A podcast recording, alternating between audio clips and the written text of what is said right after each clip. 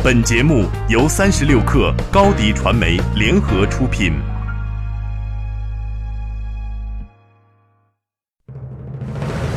大家好，我是朱啸虎。让一部分人先听到未来，推荐您收听八点一刻。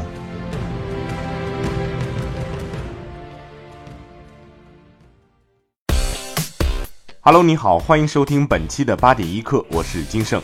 今天我想跟你说六件互联网圈的新鲜事儿。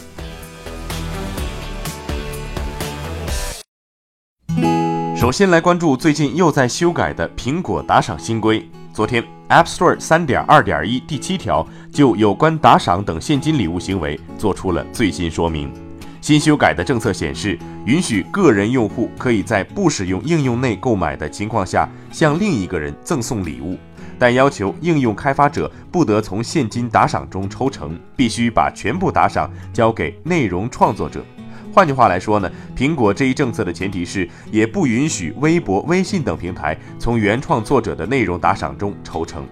在苹果新的规定下，平台和应用开发商无法从 iOS 用户打赏中获利，原创内容作者获得全部收益。新的博弈就从之前的平台与创作者一起讨伐苹果，变为了苹果和创作者一起对付平台应用开发商。在利益的驱动下，内容创造者也许会自动带领粉丝向 iOS 平台靠拢。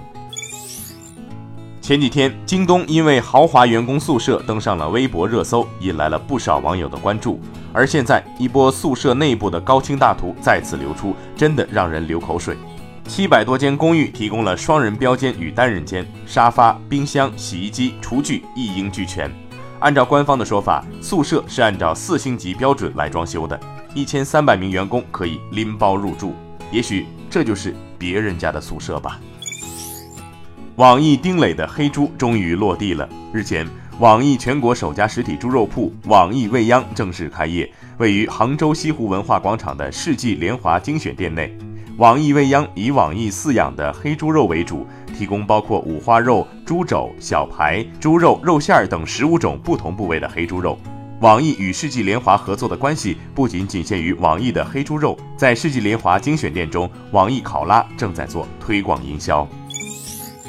杭州相关管理部门日前宣布叫停共享电动车，并对在杭州提供租赁电动自行车业务的企业云骑天下、云马出行、小梁出行、GoGo 骑电单车等五家平台企业进行了约谈，要求五家平台企业停止运营，在限定时间内自行对本平台车辆进行清理，并暂时退出杭州市场。对于逾期不清理且未退出的，将开展专项整治。值得注意的是，除了杭州、北京、上海等地也叫停了共享电动车。最近市场传闻，格力要借一汽夏利造车一事，昨天遭到格力否认。格力电器公告称，经核查，公司及公司高管团队从未就入股事宜与天津一汽夏利进行过磋商。公司及公司高管团队及其工作人员也未前往并入驻天津一汽夏利，未就入股事宜与天津一汽夏利达成过任何一致意见。有业内人士说，如果董明珠入股天津一汽，对深陷亏损泥潭的一汽夏利来说不乏是一条出路，但对于董明珠本人来说，财务负担会过重。相比造空调，造车难度和资金需求不在同一层次。同时，由于新能源汽车产业以蓝海泛红，这对于董明珠的最终抉择都将造成不小影响。曾经被寄予厚望的虚拟现实市场，目前却陷入了低迷，硬件价格昂贵是低迷的原因之一。为了改变市场低迷，近日三大 VR 厂商索尼、HTC 和 Oculus 已经开始降价。VR 厂商的降价被外界视为抱团取暖。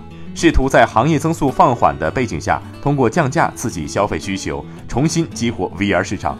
不过，在以视科技创始人秦正看来，如果没有好的 VR 内容做支撑，降价对于 VR 行业的发展并没有什么意义。我是金盛，向你推荐我的音频课程《零基础海淘英语课》。在这里，我不仅会教给你英文购物中常用的高频词汇，更有常用语法、句式，让你轻松看懂海淘详情页。更有最全面的海淘攻略手册一应俱全。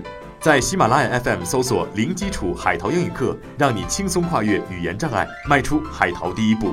你好我是默默吴莫愁学完这门课全球喜欢的东西随时都能买。准备好了吗？我们一起听课吧。最后我们来了解部分城市最新的天气情况。北京今天晴十八度到三十度有二转三级风。上海阴转小雨，二十三度到三十度，有三级风；杭州阴转阵雨，二十一度到三十一度；深圳有阵雨，二十七度到三十四度，有三级风。提醒上海、杭州和深圳的朋友们出行别忘了携带雨具。北京地区早晚略凉，请注意添加衣物。以上信息由中国天气通提供。好了，今天咱们就先聊到这儿。如果您想听到更多精彩内容，请关注微信公众号“克星 Radio”。八点一刻，咱们明天见。